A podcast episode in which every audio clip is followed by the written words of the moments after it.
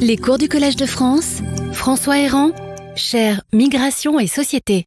Alors nous allons parler aujourd'hui de la migration et le droit de la famille. Je vais me centrer sur le regroupement familial, bien que ce ne soit pas l'unique approche possible euh, de, des relations entre famille et migration, bien entendu. On aura des séances de séminaire qui aborderont plus spécifiquement la question. Et là, je vais me centrer sur, euh, au fond, euh, les fondements juridiques et la jurisprudence euh, du regroupement familial et les différents obstacles qui lui sont désormais opposés. Donc, c'est le quatrième des huit cours. Hein. Ça, nous arrivons à la moitié à la fin de cette séance. Je rappelle que la protection de la vie familiale, de façon générale, toute catégorie de la population confondue, c'est un droit qui est reconnu par la Constitution de 1946, par le préambule de la Constitution de 1946. En effet, dans l'ordonnance de novembre 1945, qui est considérée comme le texte fondateur du droit des étrangers, c'est le texte notamment qui a créé l'Office national de l'immigration, il n'y a rien sur euh, le regroupement familial. Cette ordonnance traite de toutes les conditions d'entrée et de séjour des étrangers.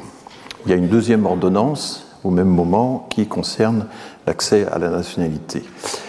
Mais euh, un décret euh, du 24 décembre 1945, alors là, De Gaulle est encore en train de, de diriger un gouvernement d'union nationale, confie au ministère de la Population, c'est son nom officiel, une mission importante, il faut faciliter l'établissement familial des étrangers dans le but d'aider à la reconstruction. Et vous verrez que cette vision très, positive, très instrumentale euh, de l'unification familiale, de la, du regroupement familial, euh, ça va être très important dans ces années d'après-guerre. Alors, euh, le préambule de la Constitution de 1946, dans son alinéa 10, proclame que la nation assure à l'individu et à la famille les conditions nécessaires à leur développement. C'est toujours ce présent de l'indicatif qui a une valeur euh, d'injonction et qui évidemment euh, pose la question de sa réalisation. Et quand De Gaulle part, euh, les gouvernements suivants, notamment le gouvernement Blum, vont édicter une circulaire, c'est le ministère de la Santé publique et de la Population, euh, qui est en charge de ça et qui va euh, faire une circulaire sur l'introduction, l'accueil et l'implantation des immigrants et de leurs familles. Alors c'est un texte sur lequel on va s'attarder un peu parce qu'il est assez représentatif euh, de l'état d'esprit d'une époque. En préambule, le ministre de l'époque, M. Ségel, explique que les opérations d'introduction de travailleurs étrangers sont appelées à prendre, dans un proche avenir, un rythme accéléré c'est là, au premier chef, une opération de peuplement. Donc on revendique de façon très claire la migration des travailleurs comme étant une migration de peuplement. Et ceci fait écho à, aux interventions qui sont à l'époque très influentes euh, d'Alfred Sauvy, à qui on vient de confier euh, la direction de l'Institut national d'études démographiques, qui a été créé en fin 1945 et euh, avec une revue, la revue Population, qui démarre au 1er janvier, euh, qui démarre en janvier 46.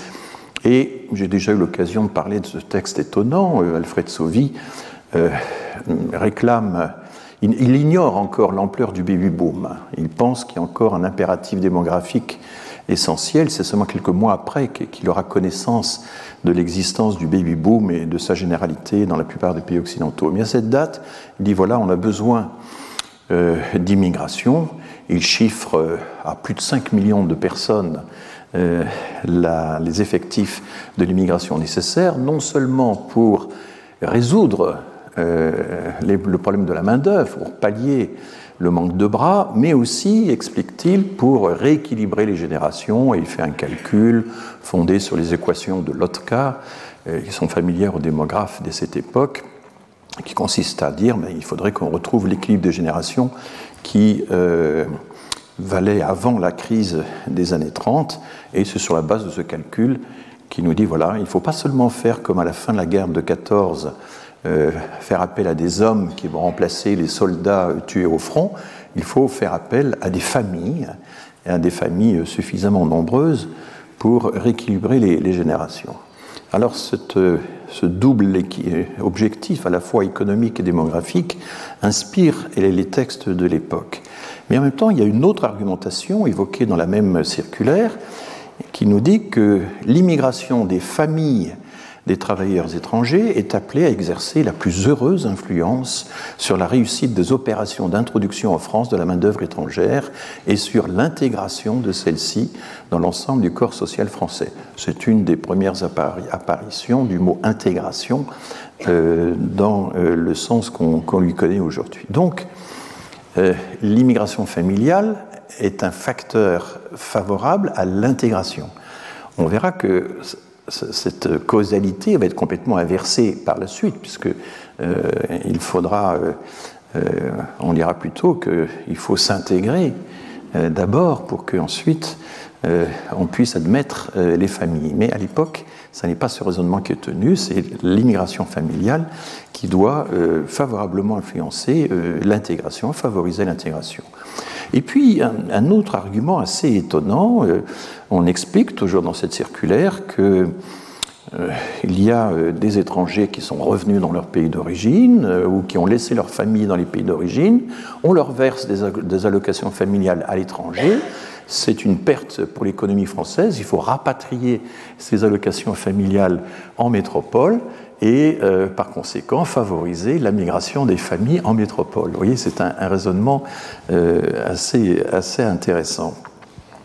Bon, et se pose la question du logement familial et cette circulaire qui s'adresse à l'Office national de l'immigration, qui s'adresse aux euh, administrations départementales, aux préfets, etc., s'adresse également aux employeurs tout ce qui peut être le moment où un logement familial peut être mis à la disposition des travailleurs étrangers doit être entrepris avec la ferme volonté d'aboutir. Bon, ça, c'est les injonctions données aux administrations. Hein. Il faut fermement accomplir un programme qu'on a défini. L'attention des employeurs devra être attirée d'une façon particulière sur le fait que l'intérêt national le plus évident, ainsi d'ailleurs que le leur propre, et de faciliter au maximum la recherche et la mise à disposition des travailleurs immigrés, à la disposition des travailleurs immigrés de logements familiaux convenables. Bon, c'est là encore, hein, ce sont des objectifs qui sont comme ça proclamés dans, dans les, circulaires, c'est le style administratif français. je fais toujours référence à la fameuse, euh, fameux décret pris par euh, l'Assemblée nationale pendant la Révolution, on découvre qu'une bonne partie euh, de la population française ne parle pas le français et Barrère fait voter une résolution. Il faudra euh, envoyer un instituteur dans toutes euh, les communes de France dans les 15 jours. il faudra à peu près un siècle pour que ce programme soit accompli, mais enfin il le sera. Donc il y a là une, une volonté extrêmement forte, puissante. Bon, euh, les travailleurs immigrés ne viendront pas tout de suite, hein, euh, ça démarrera très lentement au début des années 50, c'est dans la deuxième moitié des années 50 que vraiment l'immigration de travailleurs étrangers va prendre de l'importance et que se posera la question du logement. C'est aussi à cette époque que euh, commence à sévir ce qu'on appelait la, crise du logement, l'émergence des bidonvilles, etc. Enfin, il faudra longtemps pour que les employeurs et les administrations locales puissent euh, fournir des logements familiaux convenables aux travailleurs immigrés.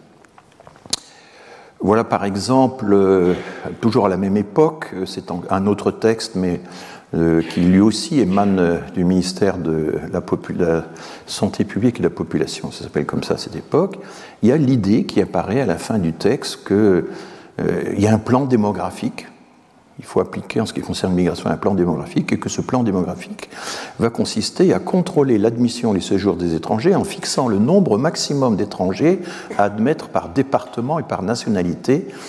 Et euh, euh, il faudra également faciliter leur établissement familial, notamment leur logement familial. Donc vous avez à la fois une volonté de contrôle qui ne sera pas appliquée du tout. Hein. Il y aura cette, idée de, de, fixer des quotas par département et par euh, nationalité ne sera pas mise en œuvre, mais enfin elle apparaît dans le texte en même temps que euh, la volonté de soutenir les familles, euh, notamment en matière de logement. Il y avait une administration chargée de la migration familiale qui va plus ou moins garder son nom de 1946 à 1966. Donc voilà l'organigramme, hein, le ministère de la Santé publique et de la Population, qui avait une direction générale de la population et de l'entraide, une sous-direction du peuplement, laquelle comprenait un bureau de l'immigration et de l'introduction des familles. Euh, ça, vous donne une idée euh, assez concrète de l'importance qu'on était censé accorder à euh, cet objectif. Alors sur ces questions, il y a des recherches intéressantes, il y a notamment le, livre d'Alexis Spire, Étranger à la carte, l'administration de l'immigration en France de 45 à 75, qui est un livre paru en 2005 et qui est très précis là-dessus. Et puis il y a aussi pour le cas des Algériens notamment, mais je reviendrai à cet auteur, Muriel Cohen, qui a fait dans la revue Plein Droit de 2012, qui a rédigé un, article sur le regroupement familial l'exception algérienne. On verra tout à l'heure en quoi consiste exactement cette exception, cette exception algérienne, on verra ça en détail. Donc, euh, pendant longtemps, euh, le regroupement familial est défini comme étant le droit pour un étranger séjournant régulièrement en France, il faut que ce soit un séjour régulier, d'être rejoint par son conjoint et ses enfants mineurs, mais jusqu'en 1976, il n'y a pas de, régulation euh, précise, il n'y a aucune loi à, ce sujet, et c'est seulement le 29 avril 1976 qu'on commence à réglementer, en des termes extrêmement succincts, on laisse le détail à des circulaires, que le regroupement familial doit être assorti de quatre conditions. Il faut au moins un an de séjour. Euh, actuellement, c'est 18 mois. Hein. Mais à l'époque, il fallait seulement un an de séjour. Il faut un logement adapté, euh, des ressources euh, stables et suffisantes, et puis ne pas constituer une menace pour l'ordre public. Voilà les quatre domaines, mais définis de façon très, très vague. Et c'est en euh, le 10 novembre 1977 que le gouvernement de Raymond Barre décide de suspendre ce décret par un autre décret qui admet le regroupement familial à condition que les regroupés renoncent à travailler. Donc interdiction euh, du droit au travail, suppression du droit au travail pour les membres de la famille euh, des travailleurs immigrés. Ce décret est attaqué par une série d'associations, en tête GISTI, mais il y a également la CVDT et la CGT, et c'est le fameux arrêt GISTI du 8 décembre 1978. Euh, le Conseil d'État annule le décret euh, de Raymond Barre. Il se fonde sur la Constitution de 1946, le préambule, comme quoi euh, la nation assure le développement de la vie familiale à tous les citoyens. Et il dégage, c'est l'expression utilisée, un principe général du droit, le droit de mener une vie familiale normale. Et cette vie familiale normale implique, pour être normale, il faut que les intéressés aient le droit de travailler. Donc là, vous voyez qu'à cette époque, le droit de travailler pour les regroupés du, regroupement familial est déduit du droit à la vie familiale. On aurait pu imaginer que ce soit l'inverse, c'est que euh, le droit au travail implique euh, une, vie familiale normale pour le travailleur. Mais c'est dans l'autre sens que les choses se sont faites. Cet arrêt Gisti euh, va être célèbre et il va figurer euh, parmi les grands arrêts de la jurisprudence du Conseil d'État. Hein. Il y a un recueil qui, s'appelle Les grands arrêts de la jurisprudence et les grands arrêts du Conseil d'État. Et l'arrêt Gisti en fait partie. Il a été véritablement novateur à son époque. il consacre le droit de mener une vie familiale normale.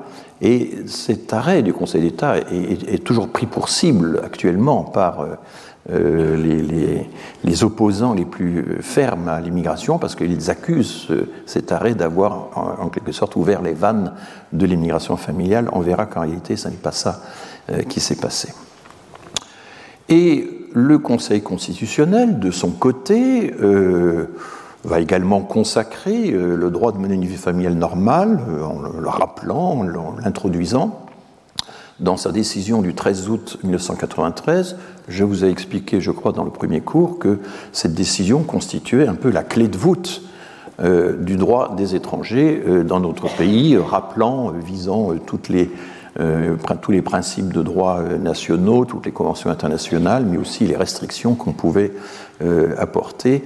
Donc, dans cette décision du 13 août 1993, eh bien là encore, euh, le Conseil constitutionnel, comme l'avait fait le Conseil d'État, s'appuie sur l'alinéa 10 du préambule de la Constitution de 1946 et il écrit ceci Les étrangers dont la résidence en France est stable et régulière ont, comme les nationaux, comme les nationaux, le droit de mener une vie familiale normale. Ce droit comporte en particulier, je continue la citation, la faculté pour ces étrangers de faire venir auprès d'eux leurs conjoints et leurs enfants mineurs, sous réserve de restrictions tenant à la sauvegarde de l'ordre public et à la protection de la santé publique. Hein. Ce sont ces fameuses restrictions que l'on retrouve toujours systématiquement dans la législation, lesquelles, donc ces restrictions, revêtent le caractère, enfin la, d'objectifs de valeur constitutionnelle. Donc la sauvegarde de l'ordre public, la protection de la santé publique sont des objectifs de valeur constitutionnelle, de même que le droit de mener une vie familiale normale. Et il faudra donc, et ça c'est la tâche du législateur, assurer la conciliation de telles exigences. On ne peut respecter ce droit à la vie familiale qu'en le conciliant avec les, exigences de l'ordre public et de la euh, santé publique. Ensuite, l'arrêt Gisti, qui a donc été pionnier euh, quand on regarde le paysage euh, européen, va devenir un petit peu obsolète parce que finalement le Conseil d'État va se fonder désormais à partir de 92 sur l'article 8 de la Convention européenne des droits de l'homme, cet article dont euh, j'ai déjà parlé, hein, qui garantit euh, le respect de la vie euh, familiale et privée. Et, le Conseil d'État admet que cet article 8 peut être invoqué à l'encontre de plusieurs décisions, à l'encontre d'un refus de titre de séjour, à l'encontre d'un refus de visa, à l'encontre d'une mesure d'éloignement, c'est les fameux arrêts Belgacem et Babas, à l'encontre également d'un décret d'extradition. Euh, mais par contre, on ne peut pas invoquer l'article 8 de la Convention européenne des droits de l'homme pour rejeter une demande de séjour qui est faite uniquement au titre de l'asile. Ça, c'est un arrêt relativement récent, euh, préfet de la Loire-Atlantique, 15 mars 2017.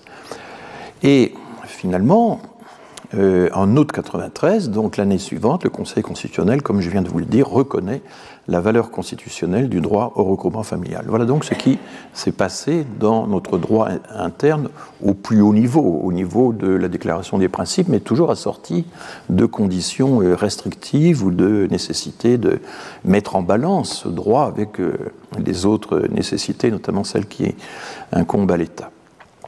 Alors, euh, relisons, lisons maintenant précisément l'article 8 de la Convention européenne des droits de l'homme, auquel j'ai fait souvent allusion, mais enfin sans l'avoir, me semble-t-il, jamais lu in extenso.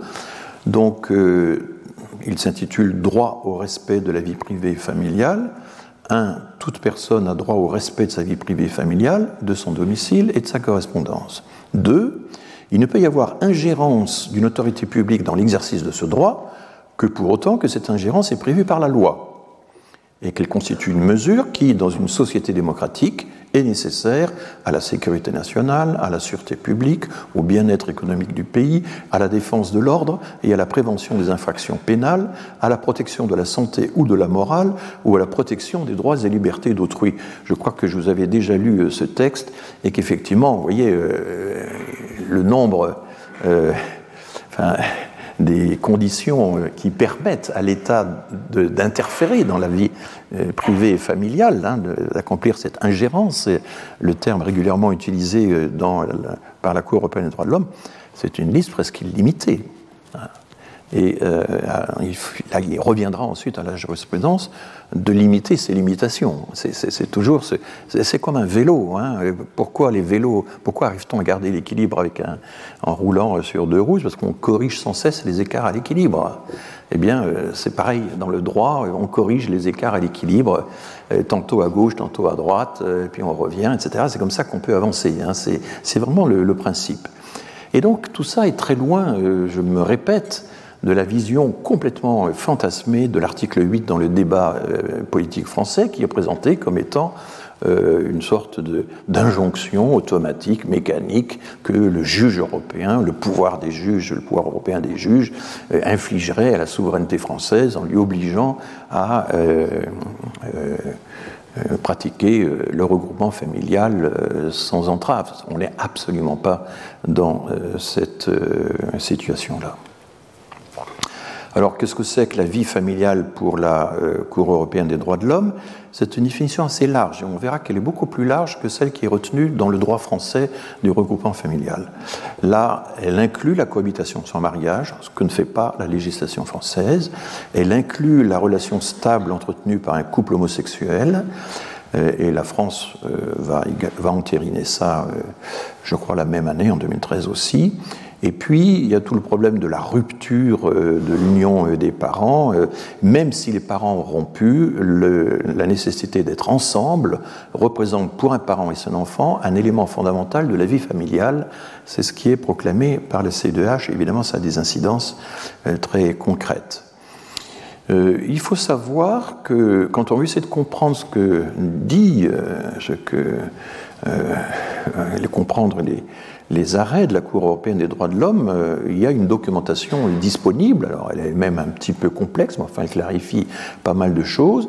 Il y a notamment euh, euh, mise à jour au 31 août 2022, donc c'est très récent, un guide sur la jurisprudence concernant toutes les questions d'immigration. Donc, c'est un document très important pour s'y retrouver dans ce labyrinthe. Et il y a même un guide sur l'article 8 de la Convention européenne des droits de l'homme droit au respect de la vie privée et familiale, du domicile et de la correspondance, qui lui aussi a été mis à jour très récemment, donc à la fin du mois d'août. C'est régulièrement mis à jour et ces petits guides n'ont pas en eux-mêmes de valeur légale, mais enfin ils sont rédigés par le greffe euh, de la Cour européenne des droits de l'homme et euh, ce sont euh, des aides très précieuses à l'interprétation. Et on se dit que de temps en temps, nos hommes politiques, nos femmes politiques feraient bien de consulter ces petits manuels pour savoir exactement euh, ce que dit ou ne dit pas l'article 8 de la Convention européenne des droits de l'homme. Euh, par exemple, donc je vais donner euh, deux extraits de ce guide en ligne euh, publié par le greffe de la CEDH, l'article 8 de la Convention ne peut pas être interprété comme garantissant en tant que tel le droit à un type particulier de titre de séjour. Le choix en la matière relève en principe de l'appréciation souveraine des autorités nationales. On ne peut pas être plus clair.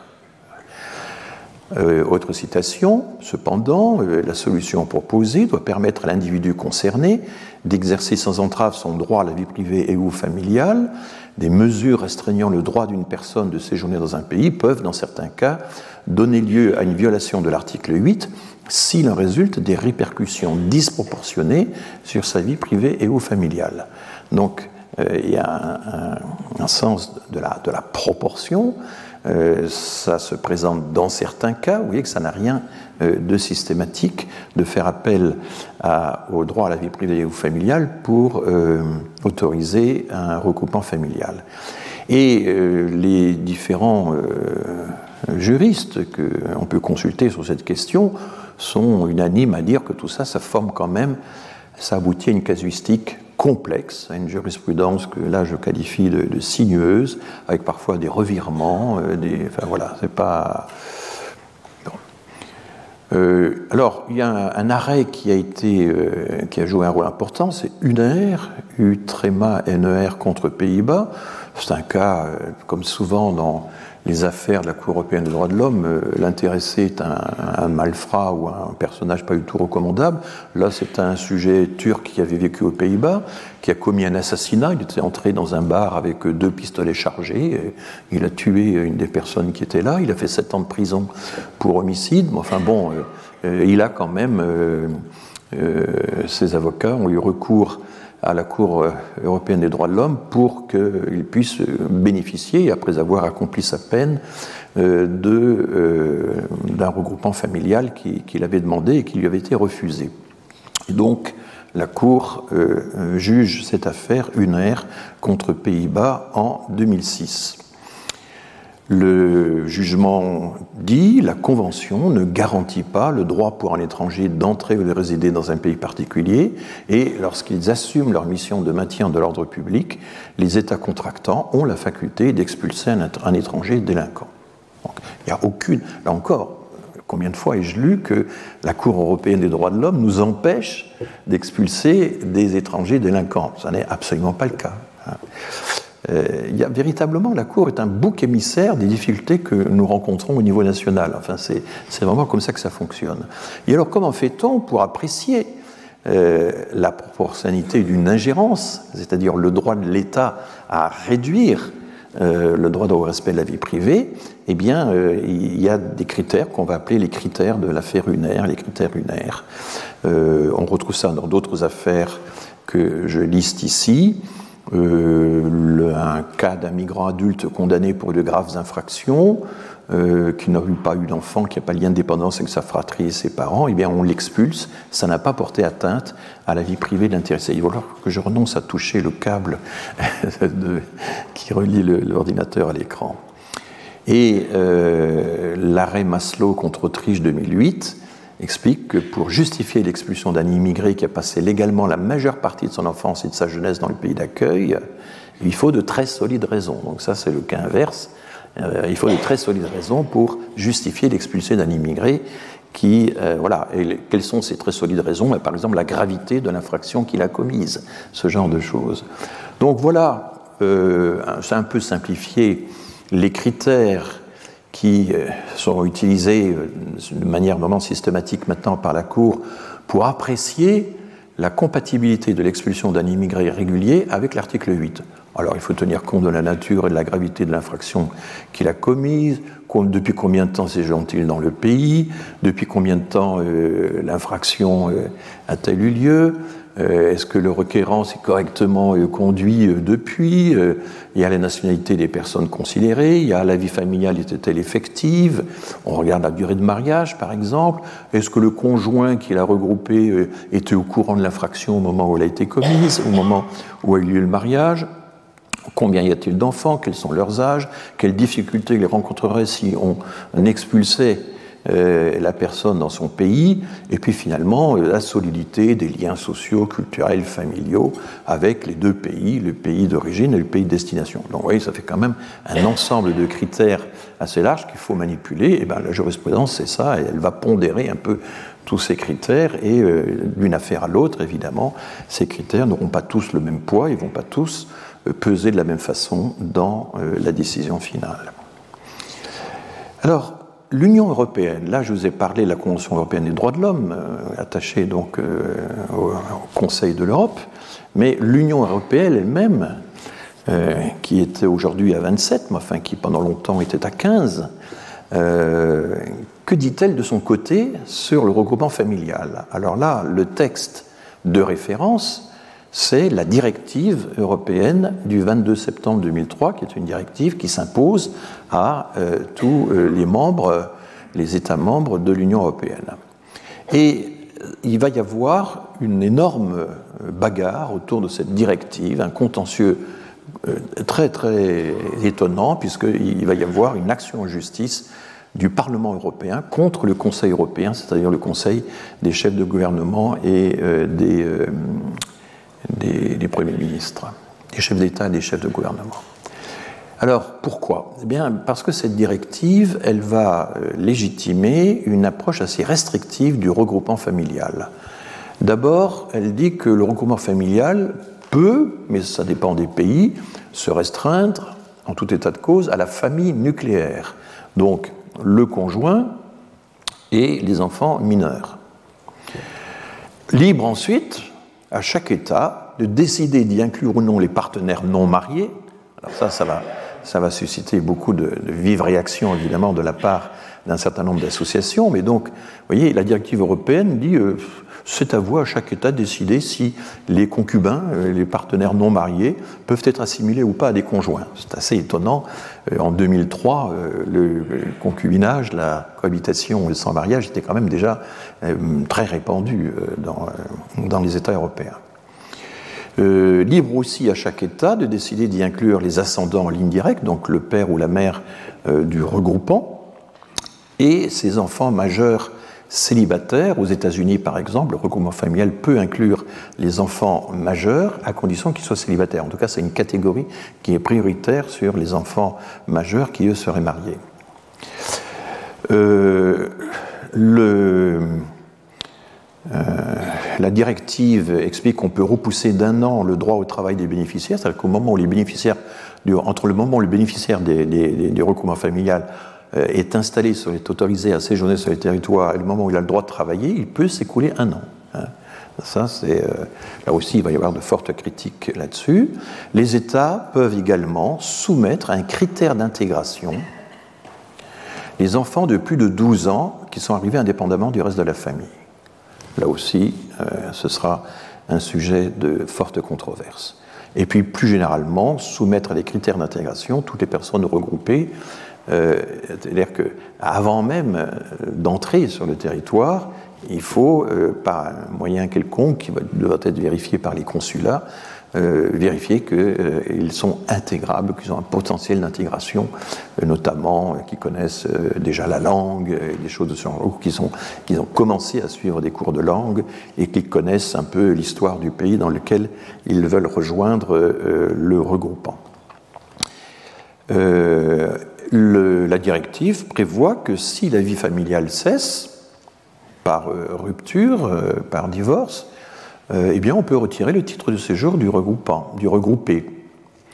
Il y a même un article étonnant qui dit que si un des conjoints a euh, établi une, relation avec une tierce personne, eh bien, ça peut être une cause de euh, rupture, de, retrait du titre de séjour. Donc, vous voyez, c'est une vision assez restrictive et très. Euh, euh, alors, je, vais vous, je, vais vous, expliquer quelle est l'origine de ça. Pourquoi la Commission a édicté un texte comme ça C'était en fait la troisième version d'un texte. La première version était tout autre.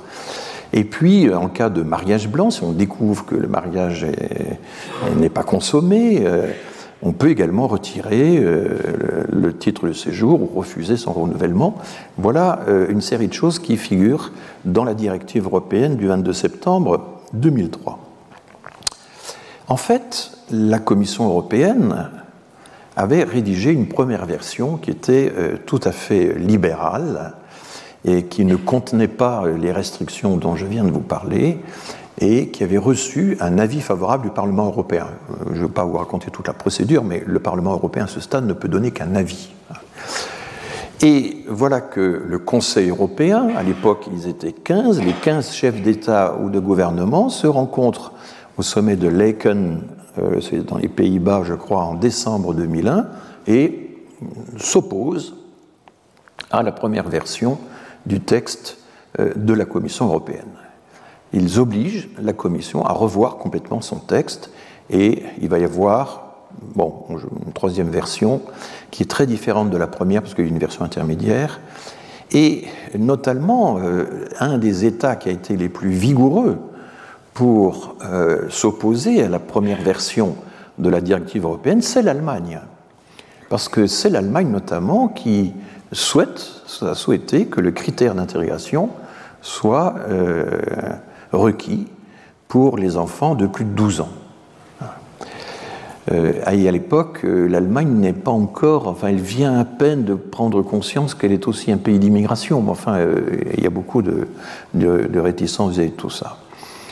Le délai d'attente avant d'obtenir un regroupement qui est porté de 1 à 2 ans, hein, le délai d'attente pour la personne qui demande un regroupement, pour la personne déjà installée dans le pays, est porté de 1 à 2 ans. Ça, c'est à la demande, là aussi, euh, du Conseil européen, et puis la possibilité de réduire la, durée du titre de séjour euh, qu'on accordait aux regroupés, euh, parce que longtemps, dans beaucoup de pays, c'était le cas en France, quand une personne était regroupée autour du, requérant, eh bien, on lui donnait aussitôt un titre de séjour qui avait la même durée, la même nature que le titre dont bénéficiait déjà le, le, requérant, le, regroupant, comme on dit parfois dans le. Voilà.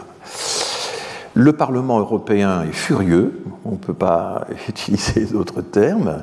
Il va être très mobilisé et chauffé à blanc par les associations, les ONG, je vais en parler, et du coup, il décide de saisir la Cour de justice de l'Union européenne, qui à l'époque s'appelait en fait la Cour de justice des communautés européennes, la CJCE. Et ça, c'est un recours euh, de euh, décembre 2003. Et donc voilà euh, une situation juridiquement étrange.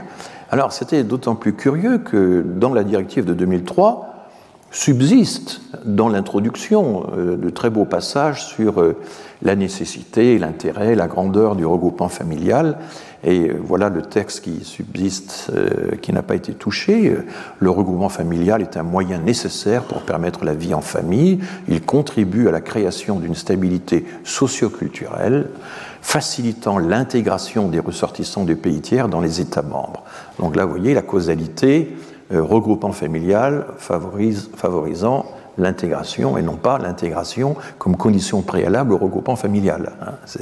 on est encore dans l'optique euh, de la causalité qui était affichée par la France dans ces textes d'après-guerre que je vous ai lus euh, au début de la séance. Ce qui permet, par ailleurs, le, continue la directive, de promouvoir la cohésion économique et sociale, objectif fondamental de la communauté énoncé dans le traité. Donc là, euh, un rappel un peu grandiose euh, des objectifs du regroupement familial, stabilité socioculturelle, intégration, cohésion économique et sociale, c'est euh, très puissant, mais le reste du texte va aller en réalité dans, un sens contraire, et d'ailleurs cette contradiction va être relevée par le Parlement européen qui dit, mais non, avec un texte pareil, vous revenez sur les beaux principes de cohésion euh, que euh, vous rappelez dans votre préambule. Alors c'est le GISTI notamment, et pas uniquement, qui va mener euh, la lutte contre cette directive d'octobre à novembre 2003. On peut encore trouver sur, sur, Internet toute sa mobilisation de l'époque, qui était très, très vive, et avec la CEDEF, la Coordination européenne pour le droit des étrangers à vivre en famille, euh, il interpelle le Parlement européen, c'est cette coalition qui va inciter le Parlement européen à agir vigoureusement contre euh, le Conseil européen. Et la CEDEF, c'était 150 associations, dont 40 françaises. Alors il y avait des associations de soutien aux immigrés, il y avait des syndicats, des syndicats d'enseignants, enfin c'était assez, assez varié. Et ce syndicat a été créé à Bruxelles en 1993 avec notamment l'appui du CIEMI. Je ne sais pas si vous voyez ce que c'est que le CIEMI, ce centre de documentation sur l'immigration qui édite notamment la revue Migration et Société et qui est soutenu par l'Église italienne. Hein. Le CIEMI a, toute une série de centres de recherche dans le monde entier, y compris aux États-Unis, et c'est un acteur important de la recherche sur l'immigration. La plus belle bibliothèque sur l'immigration en France actuellement, c'est celle du CIEMI à Paris, hein, je vous le signale. Euh, c'est là qu'on peut trouver une, importante documentation. Donc euh, le CIEMI réunit un peu tout ce monde-là, et euh, voilà.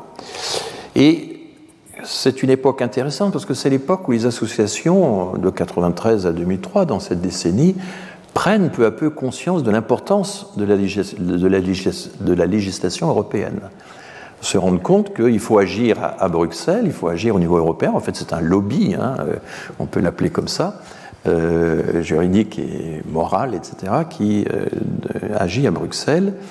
Et ils sont assez radicaux hein, dans leur texte. Ils préconisent une définition souple de la famille qui intègre les définitions de la famille qui existent dans les pays du Sud. Alors bon, moi j'ai beaucoup travaillé sur les systèmes de parenté. Euh, effectivement, si vous faites ça, euh, vous avez une immense, euh, voilà, dans certains groupes d'Afrique subsaharienne, un enfant n'a pas un seul père, il a plusieurs pères, et, et les systèmes d'appellation de parenté assimilent complètement le père et les oncles paternels. Et si le père meurt, eh bien, il y a des pères de substitution qui sont là. Ça allège beaucoup le coût psychologique de la disparition du père. Mais en même temps, ça dilue aussi le coût de l'enfant qui est réparti entre plusieurs pères ou plusieurs mères. Et euh, c'est pas toujours euh, euh, positif non plus. Enfin bon, c'est voilà. Mais si vous regardez les systèmes d'appellation de parenté, il y a toujours des équivalences qui sont faites entre le père et toute une série de parents, entre la mère, tous ses parents. Les cousins parallèles, enfants de deux frères ou enfants de deux sœurs, sont appelés comme des frères et sœurs, par exemple.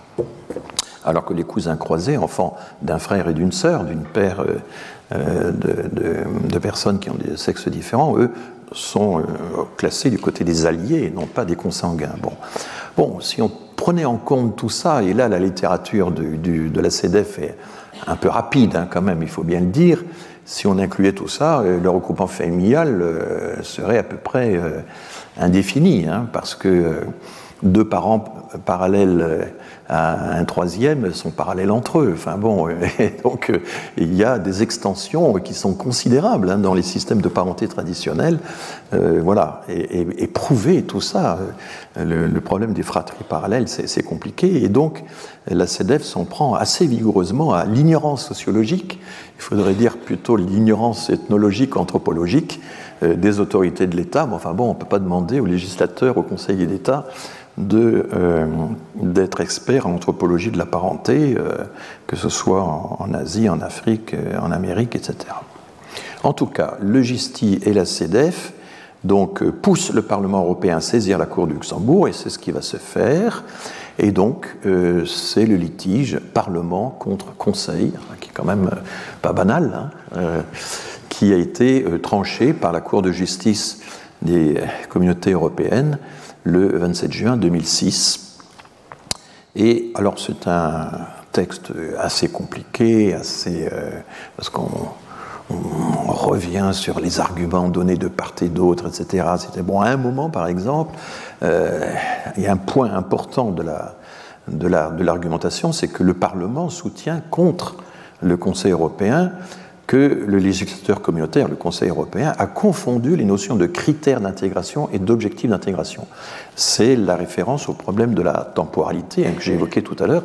Est-ce que l'intégration est quelque chose qui est un objectif et donc le regroupement familial va favoriser au fil du temps l'intégration ou est-ce que l'intégration doit être un critère d'admission au séjour posé d'entrée de jeu?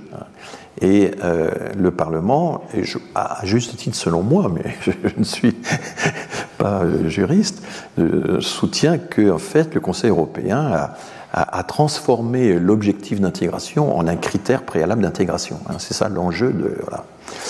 Et continue le Parlement, et c'est l'argumentation du Parlement telle qu'elle est résumée par la Cour de justice, la Cour de, de, Luxembourg. Hein, Dès lors que l'un des moyens les plus importants d'une intégration réussie d'un enfant mineur serait le regroupement avec sa mineure, avec sa famille, donc le regroupement comme moyen d'intégration, hein, il serait incongru d'exiger un test d'intégration avant que l'enfant, membre de la famille du regroupement, rejoigne celui-ci.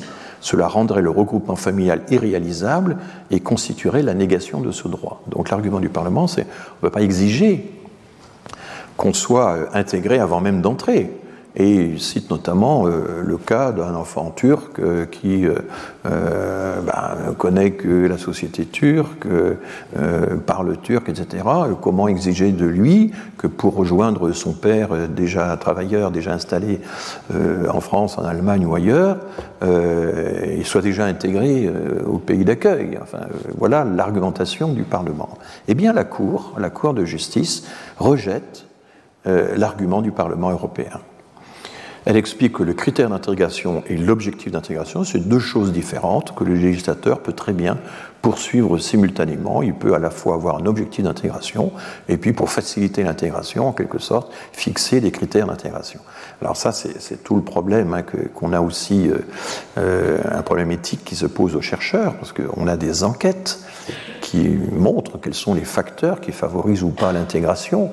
Évidemment, euh, la connaissance de la langue facilite l'intégration, euh, un certain niveau d'éducation peut la faciliter, euh, la stabilité familiale peut faciliter l'intégration, etc. Et à ce moment-là, quand les chercheurs mettent en évidence, dégagent des facteurs favorables à l'intégration, eh bien la tentation du législateur se dit ah ben, on va prendre ces facteurs-là comme critères d'entrée de jeu. C'est ce que fait le Canada.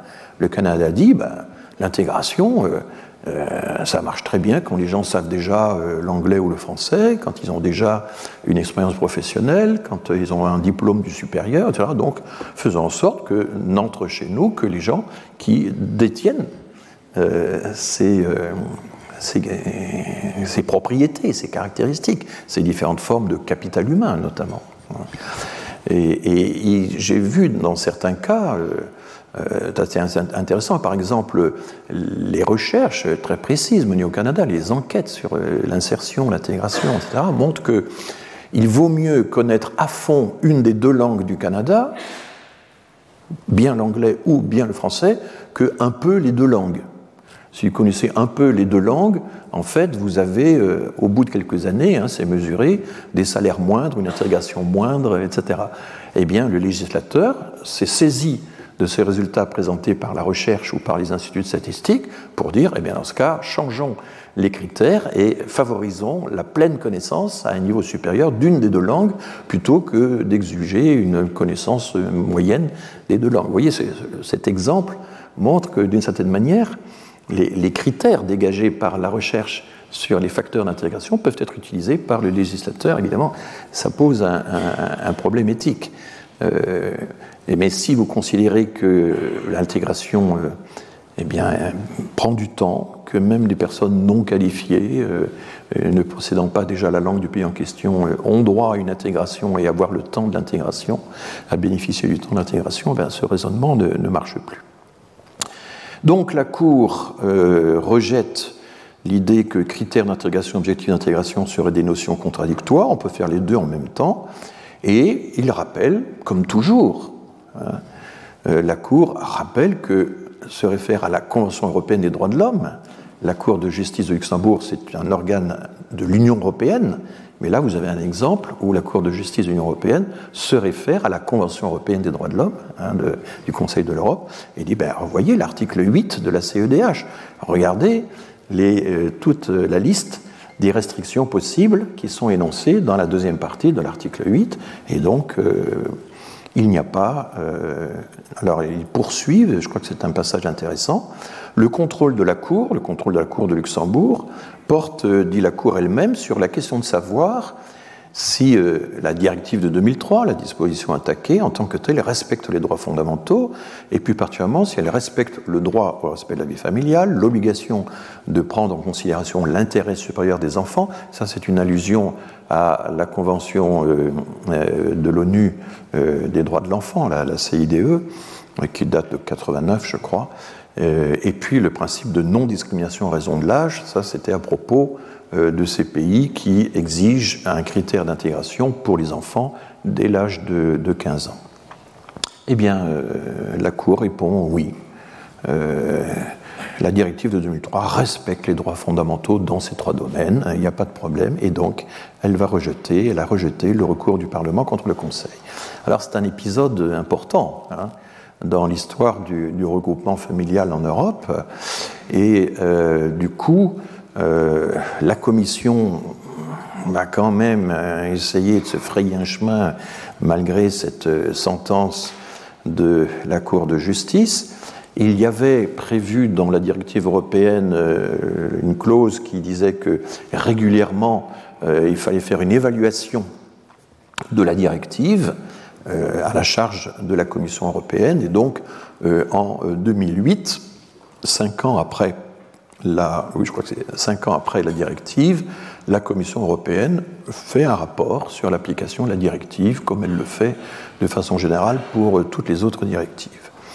Et elle essaie de voir quels sont les pays qui appliquent ou n'appliquent pas euh, les restrictions qui avaient été rendues possibles par la directive de 2003.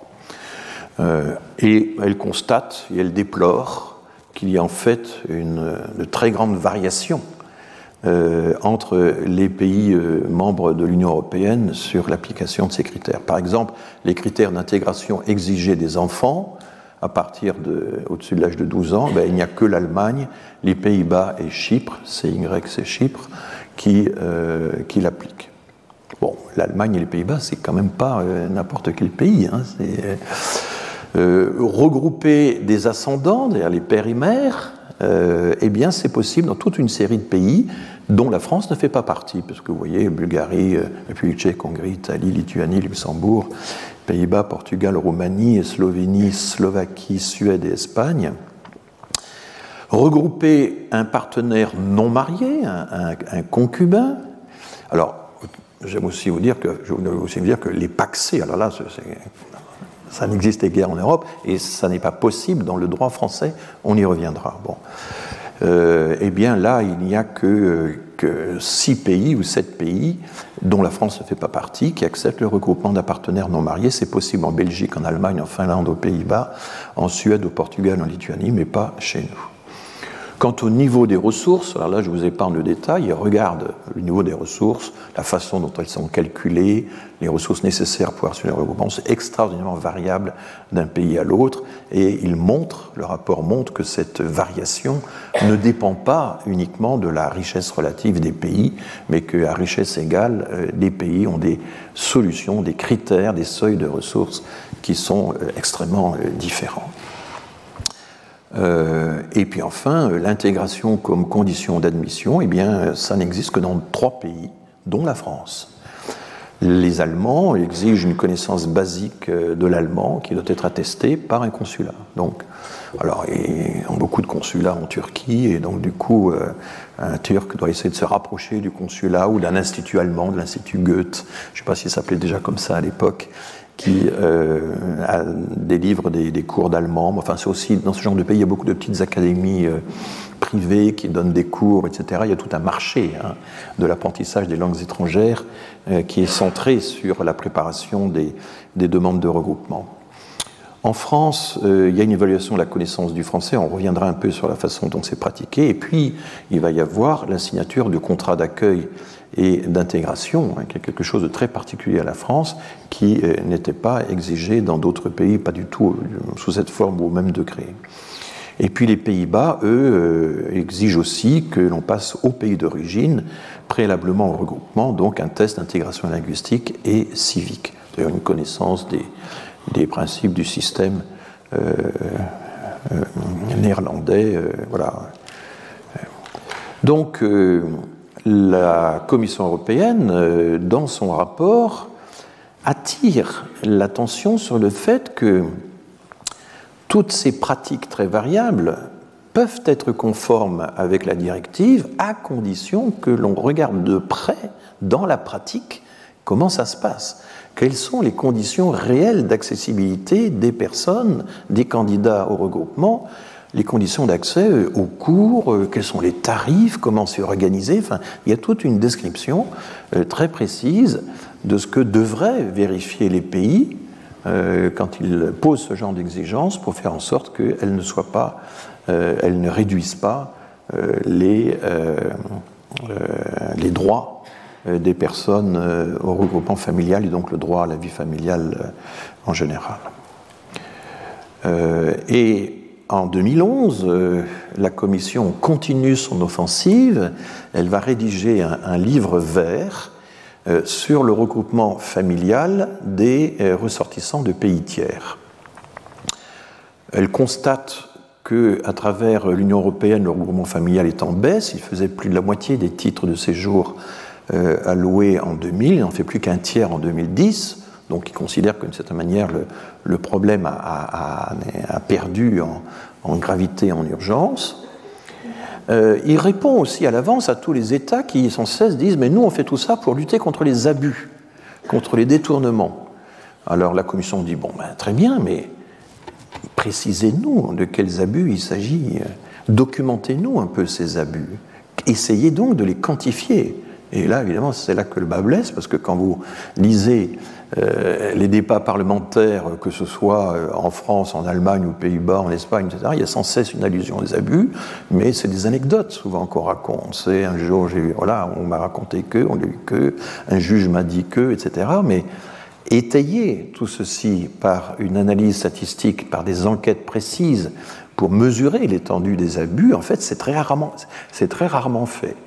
Et là, euh, la Commission euh, dit ben, aux États, ben, dans ce cas, s'il y a des abus et s'ils ont l'ampleur que vous dites, précisez-nous tout ça, quantifiez-le.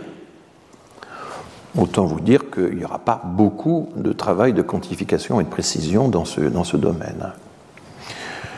Et euh, finalement, la conclusion de ce livre vert de la Commission européenne est la suivante. Tout éventuel instrument de l'UE, donc toute, toute nouvelle tout nouveau système que vous pourriez, ou dispositif que vous pourriez inventer, devra respecter la charte des droits fondamentaux, qui est une des synthèses dont on dispose sur le, droit euh, en version euh, Union européenne, en particulier le respect de la vie privée et familiale, le droit de se marier, les droits de l'enfant, le principe de non-discrimination. Alors, je n'ai pas encore cité jusqu'à présent le droit de se marier. Dans le droit français, c'est le droit au regroupement familial, mais tout le monde, ça c'est un droit reconnu dans la Déclaration universelle des droits de l'homme, a le droit d'épouser qui y veut. Hein, pourvu qu'il y ait un consentement, et voilà. Et donc vous pouvez même épouser un étranger ou une étrangère, ça peut être défini comme un droit de chacun à épouser même une étrangère ou un étranger. Donc, euh, proposez-nous, euh, un livre vert, ça consiste à interpeller les États membres, leur dire voilà le diagnostic que nous faisons. Le livre vert pose toute une série de questions, de questions très précises. Comment faut-il faire, à votre avis, pour garantir ceci, pour garantir cela, pour traiter tel problème, etc. Et euh, c'est ça que, voilà, par exemple, il y a la question 5 euh, posée euh, par la Commission aux États qui imposent des mesures d'intégration préalable. Hein. je vous ai dit qu'il n'y en avait que trois l'Allemagne, les Pays-Bas et la France. Ces mesures servent-elles efficacement le but de l'intégration? Comment peut-on l'évaluer dans la pratique? Alors ça, ce ne fut pas effectivement de proposer une belle mesure, mais ce que vous avez, comme disent les Anglais, la capacité de monitorer le système, de, suivre son application et de voir si ça s'améliore au cours du temps, si ça produit des résultats. Là, évidemment, aussi, le, bas blesse. Hein. c'est quand même très difficile de mesurer l'efficacité euh, de ces mesures. Il faudrait euh, opposer l'avant et l'après. Il y a toute une des techniques d'évaluation des politiques publiques euh, qui nécessitent des contrôles statistiques parce que beaucoup de choses peuvent bouger dans l'intervalle qu'il faut neutraliser. Enfin bref, c'est assez compliqué. Quelles sont les mesures d'intégration les plus efficaces à cet égard? Selon vous, ces mesures devraient-elles être davantage définies à l'échelle de l'Union européenne? Recommanderiez-vous des mesures préalables à l'admission? Donc, et dans l'affirmative, comment mettre en place des garanties afin de s'assurer que toutes ces mesures préalables que vous pourriez préconiser ne créent pas de facto des obstacles excessifs au regroupement familial tels que des frais ou des exigences disproportionnées. Donc là, il y a le côté... Vous voyez, on accuse souvent la Commission européenne d'être une espèce de, d'agent abstrait comme ça qui euh, euh, impose aux pauvres États euh, des règlements mais là, en l'occurrence, mais ce n'est pas le seul exemple, la Commission européenne est extrêmement attentive aux conditions pratiques, à la réalisation des objectifs, euh, aux instruments de mesure, d'évaluation, de réalisation, etc. Et ce sont souvent les États, poussés par euh, des exigences politiques, qui finalement euh, posent des idéaux comme ça un peu abstraits pour satisfaire l'opinion publique, mais qui en réalité ont peu d'emprise, ont peu de prise sur, sur le réel. Là aussi, il faut, je crois, corriger l'impression, euh, du discours très, très répandu qu'on a euh, sur euh, l'Union européenne, sur la Commission européenne de façon générale. Ce n'est pas simplement des, bureaucrates hors sol. Hein. ils ont en réalité des expériences extrêmement variées, ils les confrontent d'un pays à l'autre et ils sont capables de rédiger des rapports d'évaluation tout à fait intéressants. Et donc, euh, dans l'affirmative, je reprends la citation, comment mettre en place des garanties afin de s'assurer que ces mesures tiennent compte des caractéristiques individuelles telles que l'âge, l'analphabétisme, le handicap ou le niveau d'éducation euh, Dans un pays où il où la, une grande part de la population euh, n'a pas accès à la langue écrite, à sa propre langue écrite, exiger qu'on sache un peu de français, un peu d'allemand, un peu de néerlandais, euh, c'est peut-être pas très réaliste. Alors il faut adapter euh, ces exigences aux conditions du pays en question. Euh, voilà un peu ce que donc ce sur quoi la Commission alertait les pays. Bon, on n'a pas eu de réponse vraiment très très précise de la part des gouvernements à toutes ces questions. Et c'était des réponses plutôt dilatoires. Et je vais maintenant justement prendre l'exemple du regroupement familial en France et vous relater un petit peu euh, son évolution dans la deuxième heure qui, qui suit. Passons donc maintenant aux conditions du regroupement familial en France. Et en gros, elles sont euh, de plus en plus sévères euh, il y a d'abord des conditions imposées aux demandeurs, aux requérants, le, regroupant, et puis il y a des conditions imposées aux bénéficiaires. Je commence par les conditions imposées aux demandeurs. Il faut qu'ils séjournent en France depuis au moins 18 mois. Ça, c'est depuis la loi de 2006. Ça, ça, ça, a changé, ça a cessé de changer. C'était 24 mois jusqu'en 93, puis ça a été ramené par les socialistes à 12 mois en 98, c'est remonté à 18 mois, enfin ça, change sans cesse. Et il faut s'imaginer, et ça a été décrit d'ailleurs par des anthropologues qui suivent des familles, comment des gens euh, euh, en cours de route euh, découvrent que le délai sur lequel ils avaient misé a été rallongé. Enfin bon. Il faut un logement décent, euh, donc il y a un, équipement minimal du logement qui, doit être vérifié, euh, notamment euh, par la mairie ou par la préfecture, et il y a des surfaces minimum. La France est divisée en trois zones, trois Niveau d'urbanisation, évidemment, dans les grandes villes, les surfaces sont plus petites qu'en en zone rurale. Et puis cette surface est également liée à la taille de la famille, c'est de 22-28 mètres carrés euh, par euh, personne seule, et puis ensuite il y a 10 mètres carrés supplémentaires par personne supplémentaire. Enfin, il y a, tout un calcul comme ça euh, qui n'est pas évident. On a vu des gens à qui le regroupement familial a été refusé parce qu'il leur manquait 5 mètres carrés. Hein. voilà. Il faut des ressources stables et suffisantes pour faire vivre la famille et sans inclure dans le calcul les prestations familiales, le RSA, etc. Euh, et en gros, il faut dépasser le salaire minimum mensuel sur une durée d'un an. Donc c'est ça la stabilité, avoir un, un, revenu équivalent au salaire minimum mensuel sur une durée d'un an. Il y a toujours des dérogations. Cette condition n'est pas exigée pour les adultes handicapés ou invalides qui sont titulaires d'une allocation d'adultes handicapés, titulaires d'une pension d'invalidité.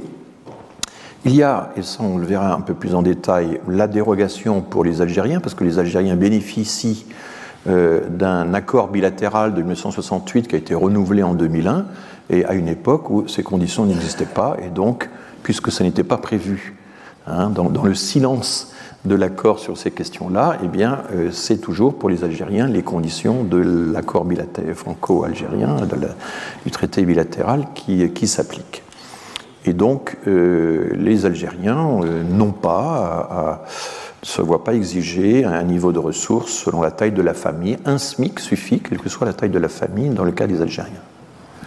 Et il faut que le demandeur respecte les normes de la vie familiale en France, donc, pas de polygamie. Euh, la définition de la famille, les normes familiales, etc., ce n'est pas celle des pays d'origine. Donc, exit euh, tout le savoir euh, ethnologique, anthropologique que la coordination que j'évoquais tout à l'heure exigeait du, législateur. Et donc, du coup, ça exclut notamment la polygamie, mais la polygamie était euh, prise pour cible depuis les lois Pasqua, depuis 1993, systématiquement tous les articles de loi relatifs euh, au regroupement familial, à l'admission au séjour, à la naturalisation, etc., euh, spécifiques. Tout ceci ne vaut pas si on est polygame et donc on ne peut pas regrouper, par exemple, les enfants euh, d'une seconde épouse, par exemple, d'une autre épouse. C'est totalement, euh, c'est exclu, sauf cas très très particulier, si on peut invoquer intérêt supérieur de l'enfant. À ce moment-là, il peut y avoir des exceptions, mais enfin, c'est vraiment difficile à,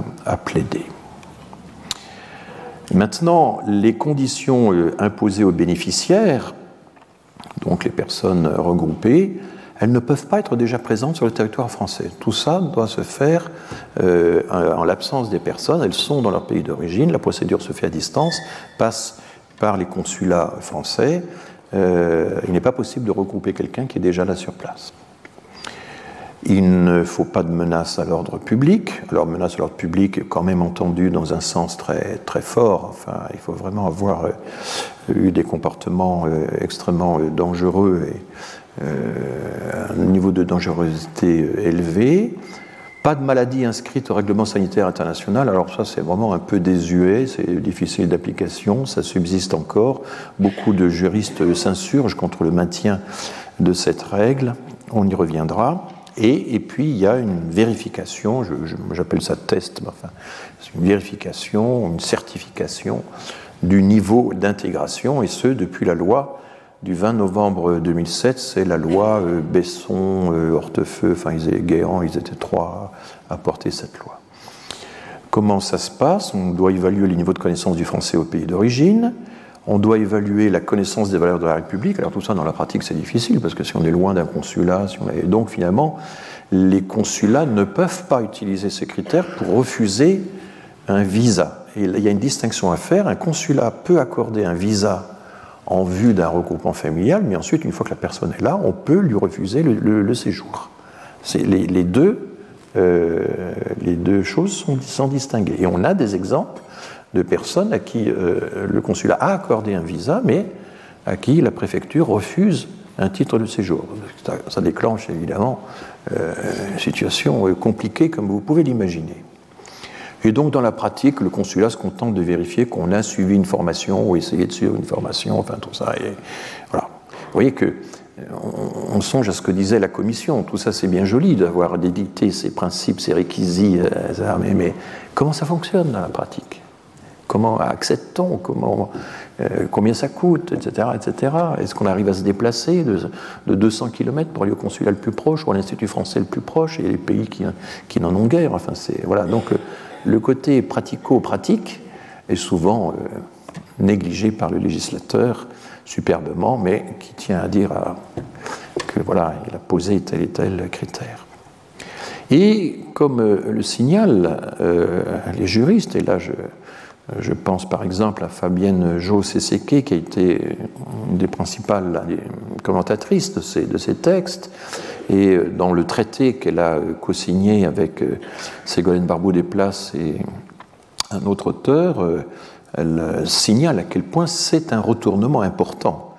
Hein, donc je l'ai déjà suffisamment dit, mais là, euh, le regroupement familial autrefois était un facteur d'intégration et maintenant il devient une condition du regroupement. Donc une inversion de, euh, la causalité, enfin, de la flèche du temps en quelque sorte.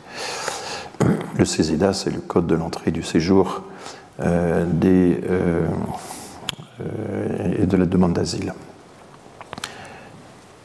Bon. Alors, comment ça se passe Le traitement de la demande? Il faut adresser la demande de regroupement à l'OFI, l'Office français de l'intégration et de l'immigration, qui transmet le dossier à la mairie de résidence. Alors ça, c'est une caractéristique aussi du système français. Les maires, euh, les députés maires euh, qui étaient impliqués dans le vote de la loi, euh, ont dit, mais nous, on veut vérifier la situation de ces personnes. Il s'agissait en fait d'essayer de diminuer le nombre de personnes indésirables dans sa commune. Hein. C'était ça le, ressort de, de, ce genre de contrôle. Et le maire a deux mois pour vérifier les conditions de logement et de ressources. Alors, très souvent, il ne répond pas. Et quand on parle de cette question à des maires qui ont travaillé la question, on dit bon, c'est impossible, on ne peut pas. il y a des gens qui se plaignent du fait qu'effectivement, euh, euh, ce contrôle euh, local des conditions de logement, de ressources, soit difficile à mettre en pratique. Là encore, l'écart entre les grands principes et la pratique. Et du coup, là, ce qui a été décidé, c'est que si le maire ne répond pas au bout de deux mois, son silence vaut approbation. Euh, de façon générale, je le, mentionne en bas, il existe, hein, vous le savez peut-être, un code des relations entre le public et l'administration qui stipule que, euh, au bout d'un certain délai qu'on peut fixer, le silence de l'administration vaut approbation. Mais l'immigration est un des rares domaines où le silence de l'administration vaut refus.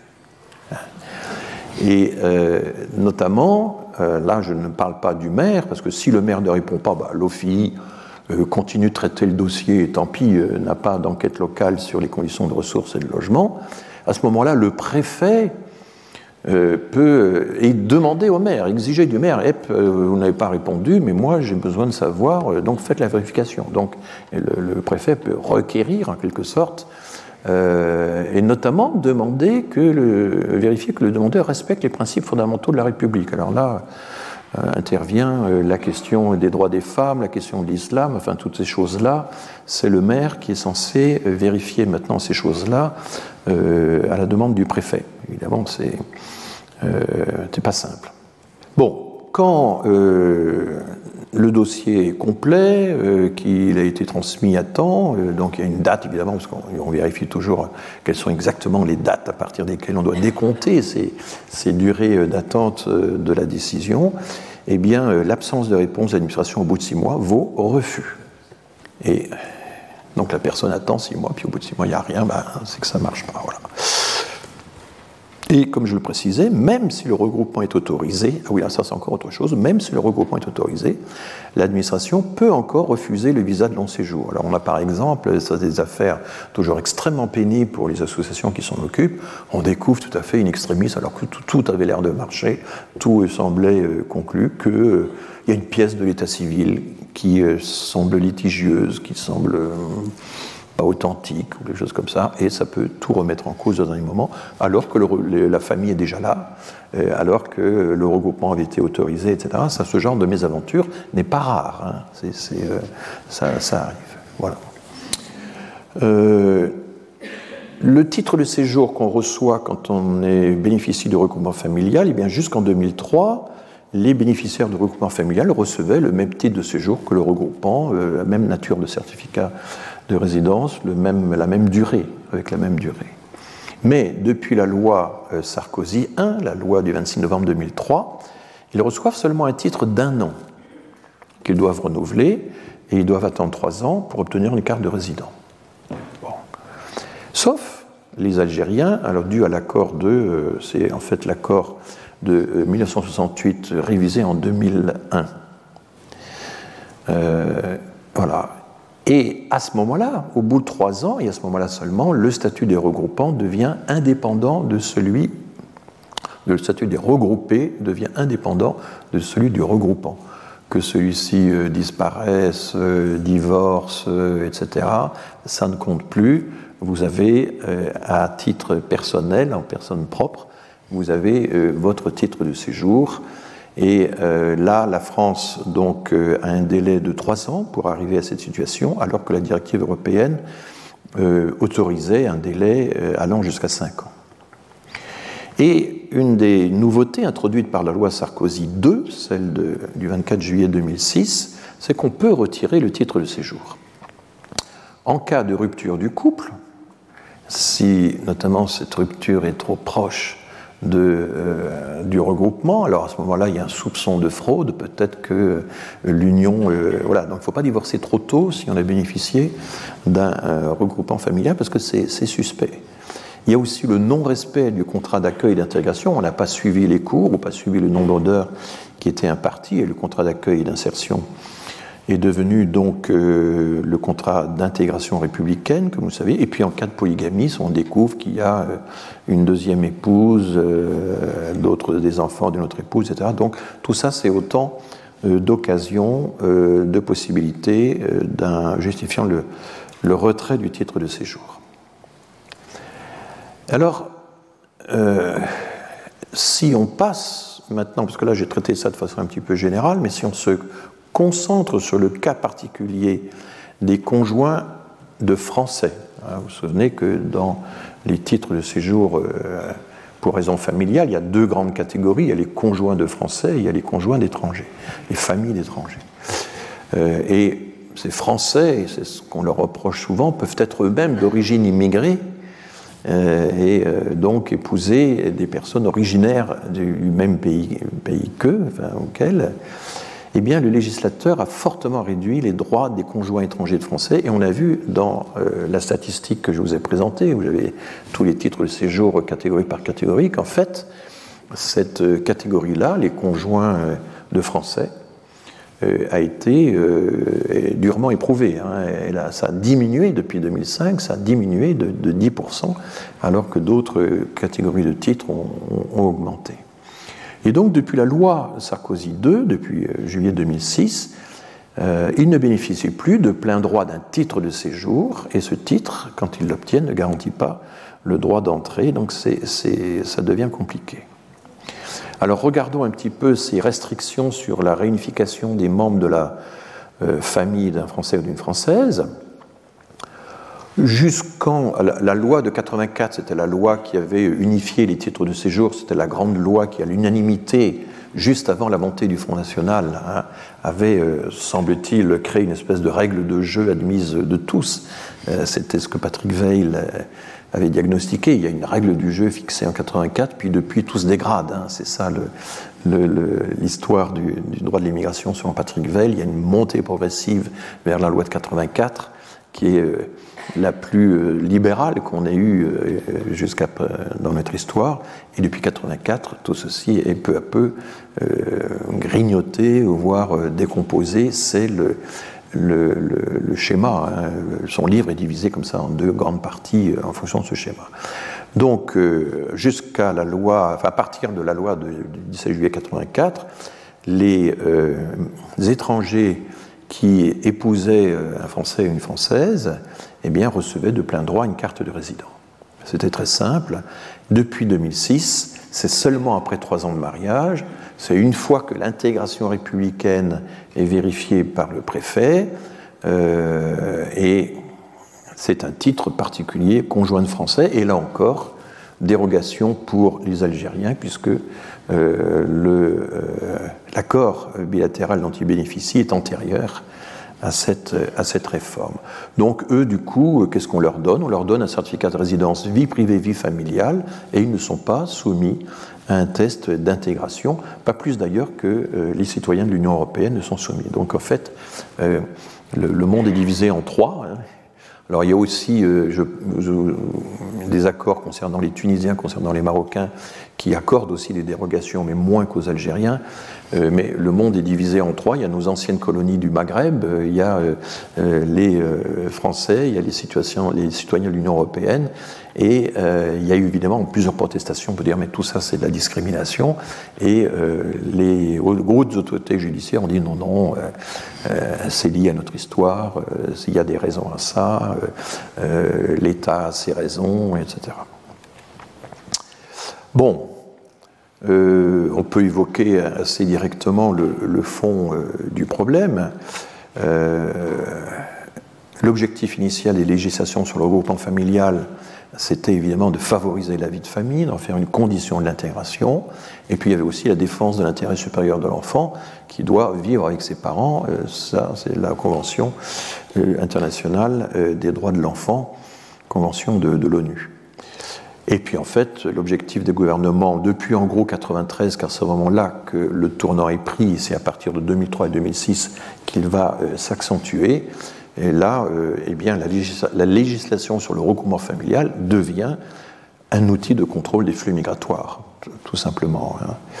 Et puis en même temps, il y a euh, cette attention extrême je dis fixation, c'est en fait quand on lit les débats parlementaires, c'est vraiment ça, sur les abus, les fraudes, les détournements qui existent, il y en a, c'est évident, mais euh, raisonner entièrement à partir de cette focale, évidemment, c'est euh, jeter le soupçon sur des catégories entières de gens, y compris, y compris les unions mixtes, et là c'est quand même problématique parce que les unions mixtes euh, constituent une voie majeure de l'intégration. Donc il y a une très grande méfiance à accentuer euh, vis-à-vis des unions mixtes, alors qu'on observe, je vous avais cité ce résultat de l'enquête euh, TO2, hein, alors qu'on voit une, progression considérable des unions mixtes.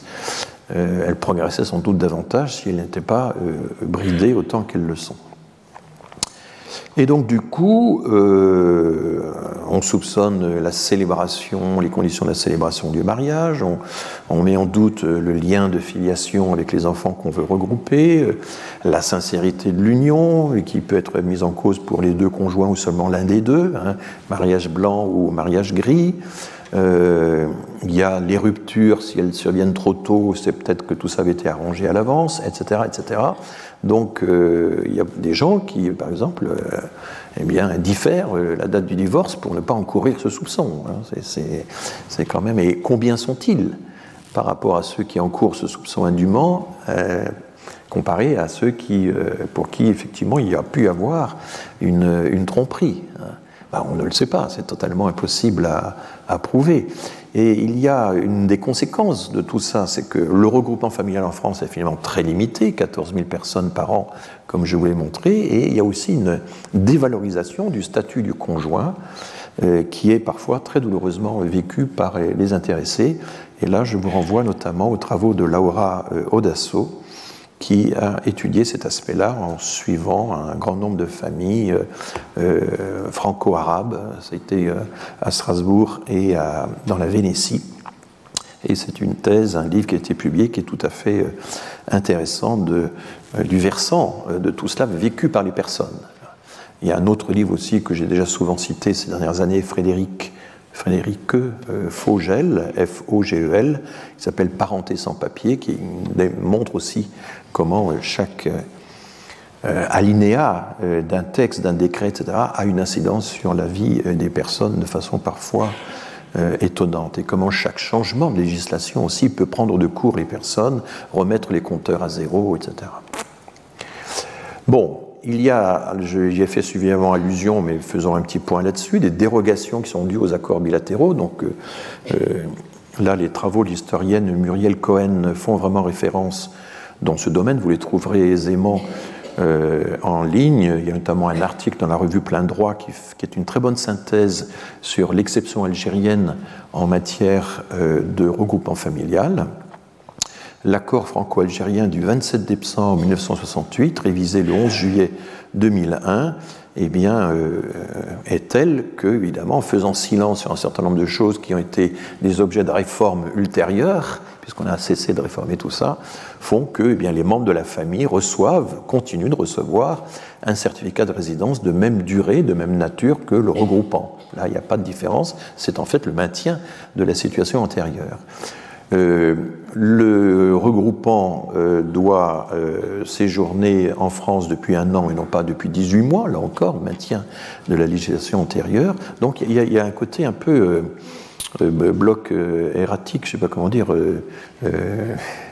témoignage historique. Hein, la situation des Algériens, c'est ce qui prévalait dans la législation avant, jusqu'en 2001, hein, il, y a, 20 ans. Ils ne sont pas tenus de satisfaire un critère d'intégration. On ne leur demande pas euh, s'ils savent le français ou pas, on ne leur demande pas s'ils connaissent la France ou pas. Ils ont déjà peut-être une certaine idée de ce qu'est la France et, de, la langue française. Euh, donc euh, voilà. Mais les politiques d'arabisation ont été telles en Algérie que les immigrés d'origine algérienne ne maîtrisent pas tous euh, le français, loin de là. Enfin, ça change beaucoup d'une génération à l'autre parce que la politique d'arabisation elle-même est très très variable selon les niveaux scolaires, selon les époques. Euh, tout ça n'est pas simple. Il n'y a pas non plus d'allocation, de conditions de ressources pour les allocataires handicapés invalides. Elles ont été rétablies d'ailleurs pour les. Il n'y a pas de retrait du certificat de résidence si le couple rompt dans les deux ans. Ça, ça n'est pas imposé aux Algériens. Et il n'y a pas non plus d'avis du maire sur les conditions de logement. Donc chaque fois que l'OFI a affaire à des demandeurs qui sont algériens, il n'envoie pas euh, le dossier au maire pour euh, avoir un diagnostic sur les conditions de logement. Donc vous voyez, or c'est quand même un des flux euh, numériquement les plus importants hein, dans la demande de regroupement familial actuellement. Donc voilà. Alors bien sûr, il y a des euh, protestations qui ont été élevées de longue date pour faire en sorte que les Algériens euh, euh, soient traités de la même façon que le reste des immigrés. On a retrouvé ça dans les programmes électoraux de l'année 2022. Hein. certains partis, certains candidats sont revenus à ce sujet. Mais là, il y a tout le problème, c'est qu'un accord bilatéral entre deux pays, ça prévaut sur euh, la loi euh, nationale. Hein. ça, c'est un grand principe du droit international que, euh, auquel on ne peut pas déroger. il y a d'autres dérogations, d'autres exceptions. Il y a ce qu'on les chercheurs appellent la migration privilégiée. si vous êtes titulaire d'un passeport talent, ce passeport qui a été créé en 2016 à l'époque de Cazeneuve, qui est accordé aux, aux titulaires, enfin aux, patrons d'entreprises innovantes, aux patrons de start-up, et depuis 2017 euh, également à leurs salariés. Et c'est ce qui a fait monter euh, le nombre des titres de séjour alloués euh, pour motif de travail. Eh bien là, il n'y a pas de délai de séjour de 18 mois nécessaire pour demander un regroupement. Puis en fait, il y a du regroupement, il y a, de l'accompagnement immédiat, hein, il n'y a pas de, regroupement tardif. On peut être accompagné aussitôt par sa famille, ce sont les familles accompagnantes, comme on dit, et les membres de, de la famille de ces personnes reçoivent une carte de séjour pluriannuelle. Ils ne doivent pas euh, attendre un an, puis deux ans, trois ans, etc. Et cette carte porte la mention passeport talent, entre parenthèses, famille, et c'est ça qui qu'ils peuvent euh, présenter euh, en cas de contrôle. Eh bien, la famille d'un chercheur, ça fonctionne de la même façon. c'est des petits nombres, hein, mais enfin, Alors, autre cas particulier, les membres de la famille d'un réfugié, d'un réfugié statutaire, ou d'un protégé euh, subsidiaire, donc quelqu'un qui est protégé au titre d'une loi nationale et pas au titre de la Convention de Genève, eh bien là aussi, il n'y a pas de durée préalable de séjour requise pour faire venir la famille, il n'y a pas de conditions de logement, de ressources pour faire venir la famille, et d'ailleurs, on parle, mais ça c'est une caractéristique française, on ne parle plus euh, de regroupement familial à ce moment-là, mais de réunification familiale, c'est euh, la convention purement... arbitraire de vocabulaire qui est utilisé pour distinguer la euh, réunification familiale autour des réfugiés du regroupement familial autour des migrants plus ordinaires. Euh, alors, le Covid a soulevé des problèmes euh, nouveaux et intéressants. En mars, alors j'ai oublié d'indiquer l'année, mais c'était en mars 2020, le ministère de l'Intérieur a ordonné à plusieurs consulats de ne plus délivrer de visa aux bénéficiaires du regroupement familial. Et ça a duré dix mois, dix mois dans lesquels euh, les, intéressés ont dû attendre. Et on voit ça très bien dans les statistiques. Euh, on voit très bien qu'il euh, y a une chute des bénéficiaires du regroupement familial. les étrangers donc, ont été victimes de cette suspension. La CIMAD, mais pas seulement la CIMAD, et toute une série euh, d'autres euh, euh, organismes de défense juridique ou de soutien humanitaire ont saisi le Conseil d'État et le Conseil d'État a suspendu, le 21 janvier 2021, a suspendu cette décision du ministère de l'Intérieur. Et la justification apportée par le juge est la suivante l'administration n'apporte pas d'éléments permettant de regarder le flux en cause minime au regard de la population du pays, il y avait moins de 400 personnes par semaine, comme étant de nature à contribuer de manière significative à une augmentation du risque de brassage et à un risque de contamination exponentielle aux alentours des aéroports internationaux. Et là, euh, j'étais assez content, je dois le dire, de lire euh, ce genre d'argument parce que euh, pour la première fois, dans un texte du Conseil d'État, il y a l'idée qu'il faut regarder un chiffre par rapport à la population du pays, ce qui est mon, plaidoyer tout bête de statisticien de longue date que 400 personnes, 400 personnes par semaine, mais c'est énorme. Ben oui, mais 400 personnes par rapport à 65 millions d'habitants, c'est rien, et c'est pas ça qui va modifier radicalement euh, le système de la vitesse de propagation euh, du virus à travers la population française. Hein. Donc là, il y a eu un raisonnement statistique, raisonnement de proportionnalité en droit, mais qui s'appuie quand même sur une considération statistique. Euh, le flux dont vous parlez par rapport à la population de la France, euh, c'est minime et ça ne justifiait pas une mesure aussi disproportionnée, c'est-à-dire consistant à retarder de 10 mois le regroupement familial euh, des intéressés dans les consulats en question. S'agissait des, des, pays qui avaient apparemment des, taux de, contamination, des taux de prévalence plus élevés euh, que d'autres. Donc là, voilà un, jugement intéressant et ce sont les associations qui, l'ont obtenu. Alors, je voudrais, euh, dans la dernière demi-heure, euh, rapidement évoquer plusieurs choses. Il existe en France une institution qui s'appelle le Défenseur des droits, le DDD, qui a absorbé plusieurs institutions qui euh, existait auparavant. Il y avait le défenseur des enfants, euh, il y avait la HALD, euh, il y avait également la personne qui recevait les réclamations des usagers face à l'administration. Pardon? Le médiateur. Ah, oui, c'est ça, le médiateur de la République. C'était son nom complet, merci. Donc ces trois instances ont été réunifiées euh, sous Sarkozy. Et vous savez que le premier défenseur des droits, c'était Jacques Toubon, qui a marqué de son empreinte cette institution. Aujourd'hui, c'est euh, Claire Edon. Et euh, en 2016, il y a eu un rapport très intéressant, très précis, les droits fondamentaux des étrangers en France, qui n'aborde pas seulement la question du recoupement familial, mais toute une série d'autres questions. C'est vraiment un texte intéressant, très important. Si vous voulez euh, avoir une appréciation euh, euh, juridique sur le respect des droits dans la politique migratoire en France, c'est un point de vue qui est quand même solidement étayé, même si évidemment certains l'ont trouvé un peu radical. Bon. Et il dénonce notamment une pratique consulaire, une pratique de certains consulats, peu conforme aux principes européens. Peu conforme, ça fait partie de ces litotes qui euh, sont nombreuses dans ce genre de rapport.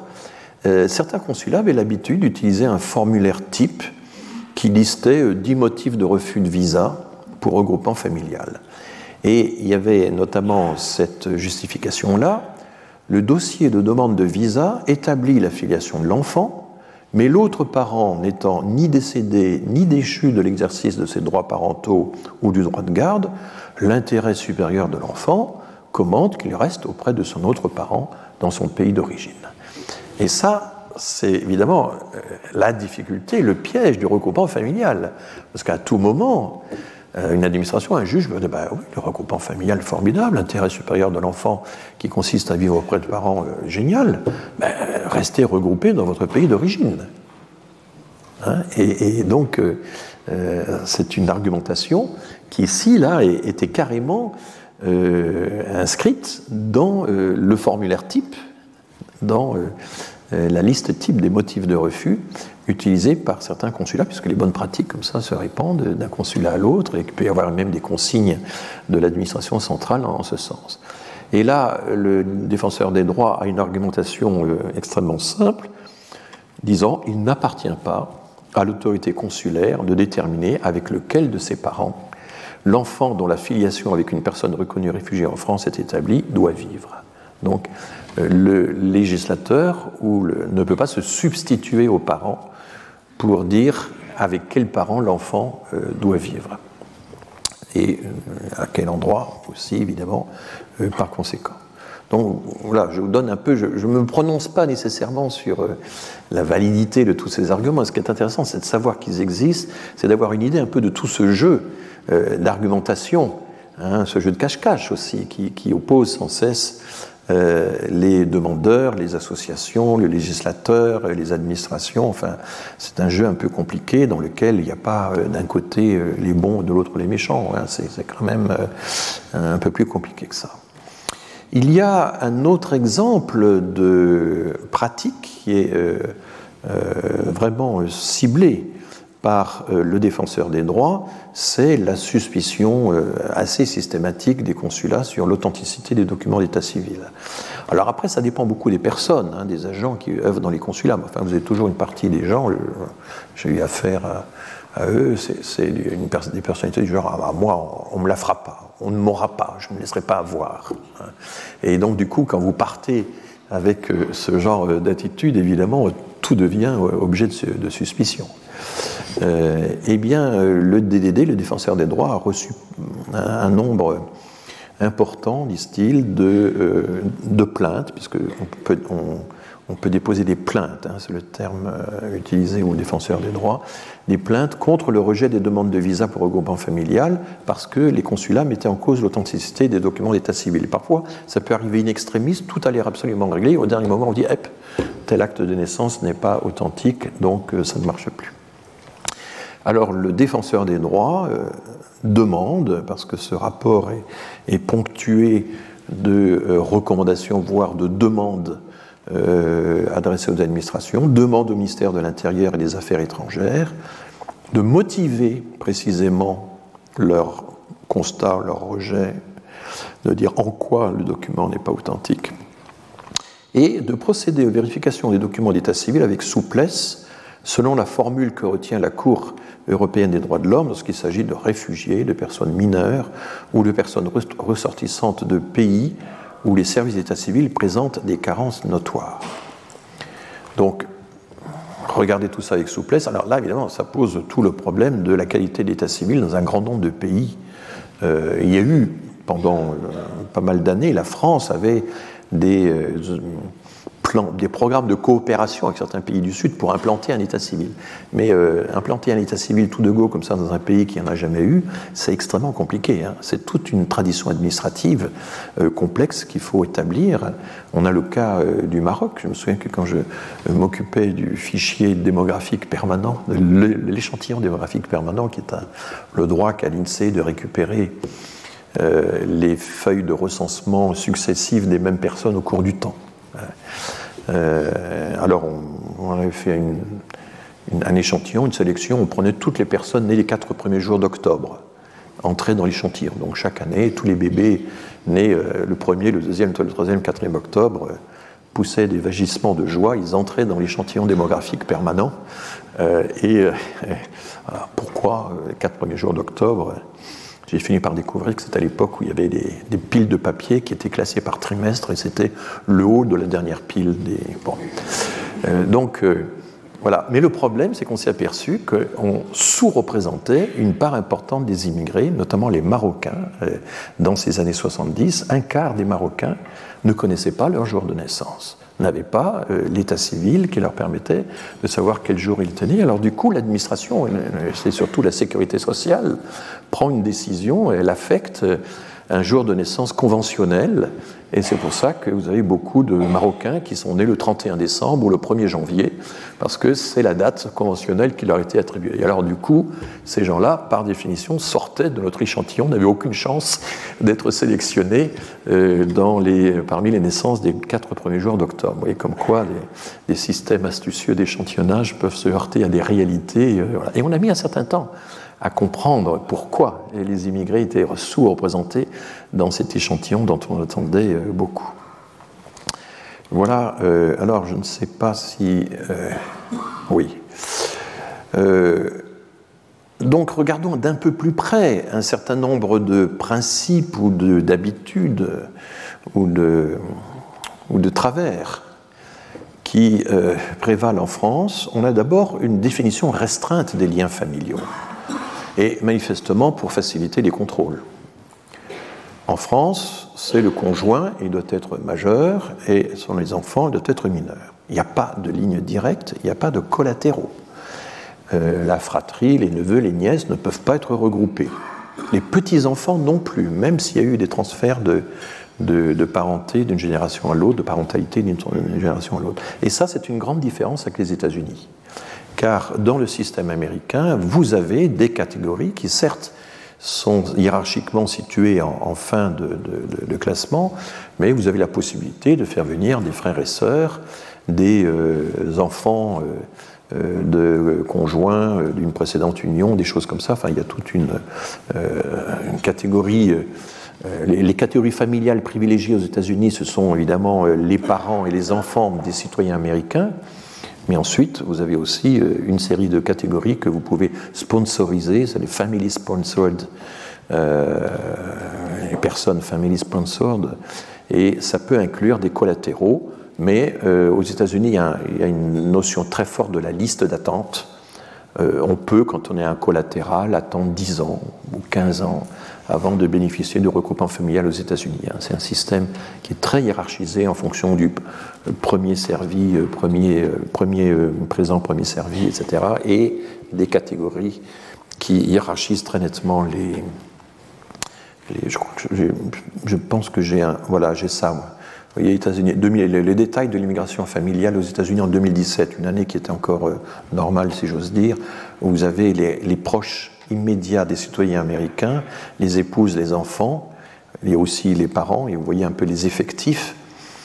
Euh, et puis ensuite, vous avez Family Sponsored Preferences, et vous avez voilà, toute une série de catégories, les fils et filles de citoyens américains mais non mariés, euh, leurs enfants. Euh, la deuxième catégorie, c'est le regroupement auprès des étrangers, et donc les époux, les enfants, etc. Et vous voyez qu'à la fin, vous avez les sisters and brothers, hein, vous avez des collatéraux qui sont inclus dans ces catégories. C'est pas énorme, c'est 9% de l'ensemble, mais euh, cette extension aux collatéraux, aux frères et sœurs, n'existe pas en France. Elle existe assez peu dans euh, les systèmes européens. Euh, voilà. alors, je vous l'avais déjà dit, donc le couple marié, c'était un couple marié, ils peuvent être homosexuels depuis 2013. Là, euh, la France a suivi la directive européenne de la même année. Et euh, l'union libre, en revanche, ou le Pax, ne sont pas reconnus comme des unions, même s'il y a eu des enfants euh, de cette union. là, c'est quand même une, restriction assez étonnante, mais alors c'est pris en compte par le préfet, mais c'est pris en compte comme étant des éléments qui peuvent établir qu'il y a euh, une certaine intensité des liens personnels en France, euh, que, voilà.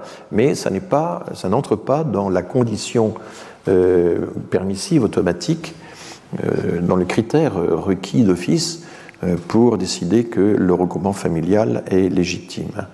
Et toutes ces restrictions, euh, ça différencie le système français de la Convention européenne des droits de l'homme qui, elle, a une vision beaucoup plus large euh, du lien familial. Euh, pour elle, c'est d'abord une relation de fait. Hein. C'est ça essentiellement la vision de la famille pour la Convention européenne des droits de l'homme. Donc là, il y a une différence importante. Alors, comment contrôle-t-on la réalité des unions il y a une lutte contre les mariages de complaisance, il y a une lutte contre les reconnaissances de paternité fictive. C'est lourdement sanctionné.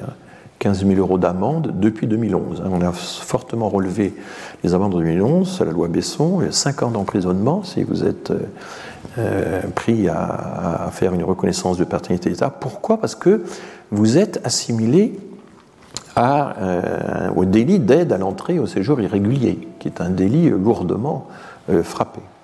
Et là, euh, il y a une confirmation de la Cour de cassation du 7 janvier 2009. Alors, il y a tout le problème qui se pose à Mayotte, euh, puisque il y aurait donc de nombreuses reconnaissances de paternité mensongère à Mayotte pour que ces immigrés, ce n'est pas vraiment des immigrés, c'est des gens qui appartiennent au même archipel, mais depuis que la France a coupé Mayotte des Comores, euh, toutes ces relations familiales ordinaires sont devenues des migrations, sont devenues des migrations irrégulières, sont devenues des migrations délinquantes, et on a la situation actuelle à Mayotte euh, qui est liée au fait qu'on a créé au sein de cet archipel un ensemble attractif euh, incroyable, puisque les revenus de Mayotte sont huit fois supérieurs aux revenus moyens des habitants des Comores. Et donc, euh, on a créé un différentiel qui, euh, aux surprises, attire les kwasa, là, les barques euh, qu'utilisent les gens pour entrer à Mayotte. Donc la moitié de la population de Mayotte serait une population étrangère. Enfin, il y aurait toute une réflexion à faire. Il y a un rapport du Sénat qui a été publié l'an dernier sur Mayotte et qui dit très bien à quel point la situation créée à Mayotte est complètement artificielle. C'est nous qui avons euh, détaché, alors certes par une série de référendums, hein, euh, c'est nous qui avons détaché euh, l'île donc Mayotte des Comores, et, il se trouve, ça c'est une, chose que l'on peut vérifier dans le monde entier, les archipels, les îles sont les lieux des plus grandes migrations. Les taux d'émigration de circulation les plus élevés dans le monde, c'est partout dans les Caraïbes, dans l'océan Indien, c'est partout dans les îles, dans les archipels qu'on les observe.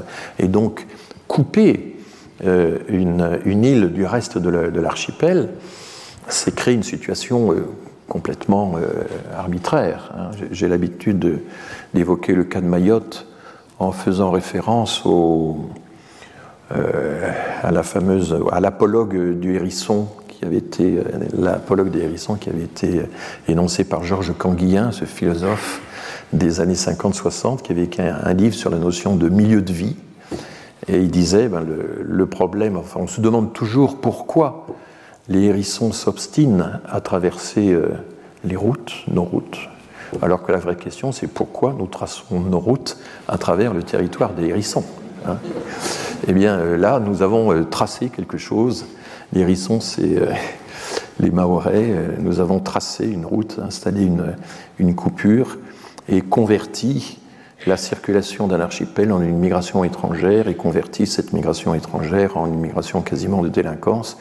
Et euh, quelles sont les solutions qu'on a? Ben, Pour l'instant, c'est doubler le nombre de gendarmes, doubler le. Voilà, c'est ça. Hein. Ils sont 400, ils vont être bientôt 800. C'est triste, hein, l'histoire de Mayotte. on, a, on, a, convaincu, on a réussi à convaincre les habitants de Mayotte qu'ils allaient pouvoir se détacher tranquillement de l'archipel et voguer avec le navire France. Et, voilà. Et puis en fait, on a créé une situation qui est complètement ingérable. Alors il y a eu, je le rappelle, il y a eu euh, au début du gouvernement euh, d'Édouard Philippe, tentative intéressante de négociation, et ça c'était les affaires étrangères qui les menaient, avec tout le reste de l'archipel des Comores et aussi les, pays environnants, pour essayer d'établir un système de circulation, de va-et-vient qui aurait un peu euh, apporté la sérénité dans l'affaire mais euh, et notamment qui aurait mis fin à ce qu'on appelle le, visa baladure, puisque c'est sous baladure qu'on a euh, euh, obligé les habitants des, Comores à avoir un visa pour entrer à Mayotte. Et dès que les négociations ont commencé, les représentants parlementaires de Mayotte au département français ont organisé des manifestations de rue contre euh, cette négociation, elle a été stoppée, le gouvernement français a, fait marche arrière, et il n'y a plus actuellement d'autres perspectives que de simplement durcir le contrôle, la répression, etc. Enfin, euh, toujours la fuite en avant. Et c'est pour ça que Mayotte est un, zoom extraordinaire, hein. il y a un effet de loupe extraordinaire, ça, ça montre en très très gros euh, ce que peut donner une politique de, de fuite en avant sans issue. Et là, le rapport du Sénat, écrit par Jean-Noël Buffet, est remarquable de clarté, de clairvoyance sur euh, les origines. Il dit, ben voilà, il n'y a que 70 km entre, euh, entre Mayotte et l'île la plus proche, euh, il y a un différentiel de revenus de temps, etc. Il ne faut pas s'étonner qu'il y ait des migrations. Cette migration, dit, le rapport du Sénat, est structurelle, et on ne voit aucune solution qui permettrait d'y mettre fin. Et donc, sauf la répression, qui est la solution actuellement favorisée. Et du coup, euh, les jeunes qui euh, traversent, qui arrivent là, ne euh, sont pas pris en charge par le service social d'aide à l'enfance. Il y a plusieurs milliers de jeunes dans le centre de Mayotte qui vivent là la nuit, etc. Et ce sont les fameuses bandes de délinquants dont on a parlé là juste hier. Hein. C'est vraiment tout frais. Le problème est sans solution si on n'essaie pas de négocier quelque chose avec l'environnement plus large. Voilà, c'était la parenthèse sur Mayotte. Elle est importante, cette parenthèse, parce que sans cesse, l'exemple de Mayotte est invoqué. Hein. Le voyage éclair du ministre de l'Intérieur à Mayotte euh, fait partie du rituel de la, fonction. Bon, alors comment euh, apporte-t-on la preuve qu'une euh, union est problématique, n'est pas authentique, etc. C'est très très difficile. L'aveu est assez rare. Il peut y avoir la dénonciation par l'autre conjoint. Et c'est plutôt euh, la présomption qui, euh, fonctionne comme élément de preuve. Et donc l'officier d'état civil, c'est-à-dire le maire, euh, peut alerter le procureur de la République s'il soupçonne une fraude. Voilà comment c'est censé se passer. ça marche quand même assez mal, évidemment. Voilà. Je vais. Alors, on a encore 9 minutes. Ben, je vais essayer de les occuper intelligemment. je voulais. Voilà, je voulais vous terminer sur quelque chose qui, qui inquiète beaucoup de juristes, qui sont les, attaques frontales très dures contre les droits fondamentaux. il y en a une en particulier qui, qui est assez euh, terrible, c'est celle qui émane de Jean-Éric Schuttle, Schuttle ancien secrétaire général du Conseil constitutionnel tout de même, de 1997 à 2007 et qui, euh, dans un livre récent, dans des tribunes très nombreuses, publiées en général dans, le Figaro, euh, Figaro Vox, euh, s'en prend, prend pour cible avec beaucoup d'énergie tout le système du contrôle international, du contrôle juridictionnel international, mais même aussi national. Je prends par exemple ce qu'il a écrit là récemment, les idées audacieuses lancées dans le débat public pour lutter contre l'islamisme, internement des fichiers Est les plus dangereux par exemple, ou pour contenir la pression migratoire, telle des quotas migratoires, se heurtent au mur des droits fondamentaux. L'alternative est la suivante, soit se tenir dans les limites de l'état de droit tel qu'il est actuellement défini par des textes de valeur supérieure et la jurisprudence des cours suprêmes nationales européennes, nous n'en avons pas moins de cinq, le Conseil constitutionnel, le Conseil d'État, la Cour de justice de l'Union européenne, la Convention européenne des droits de l'homme, euh, soit se préparer à renverser la table en modifiant la Constitution et en dénonçant, renégociant ou suspendant unilatéralement certains de nos engagements européens au nom de l'intérêt supérieur du pays. Donc c'est soit contenir l'état de droit, soit renverser la table. C'est quand même dit avec une, euh, force étonnante. Hein. Et euh, il le dit, là c'est sur une interview sur le site Atlantico, voilà la référence, en 24 août 2021. Seule une modification de la Convention de Genève et de la Convention européenne des droits de l'homme permettrait à la France de retenir administrativement les demandeurs d'asile tout le temps que dure l'examen de leur, dossier.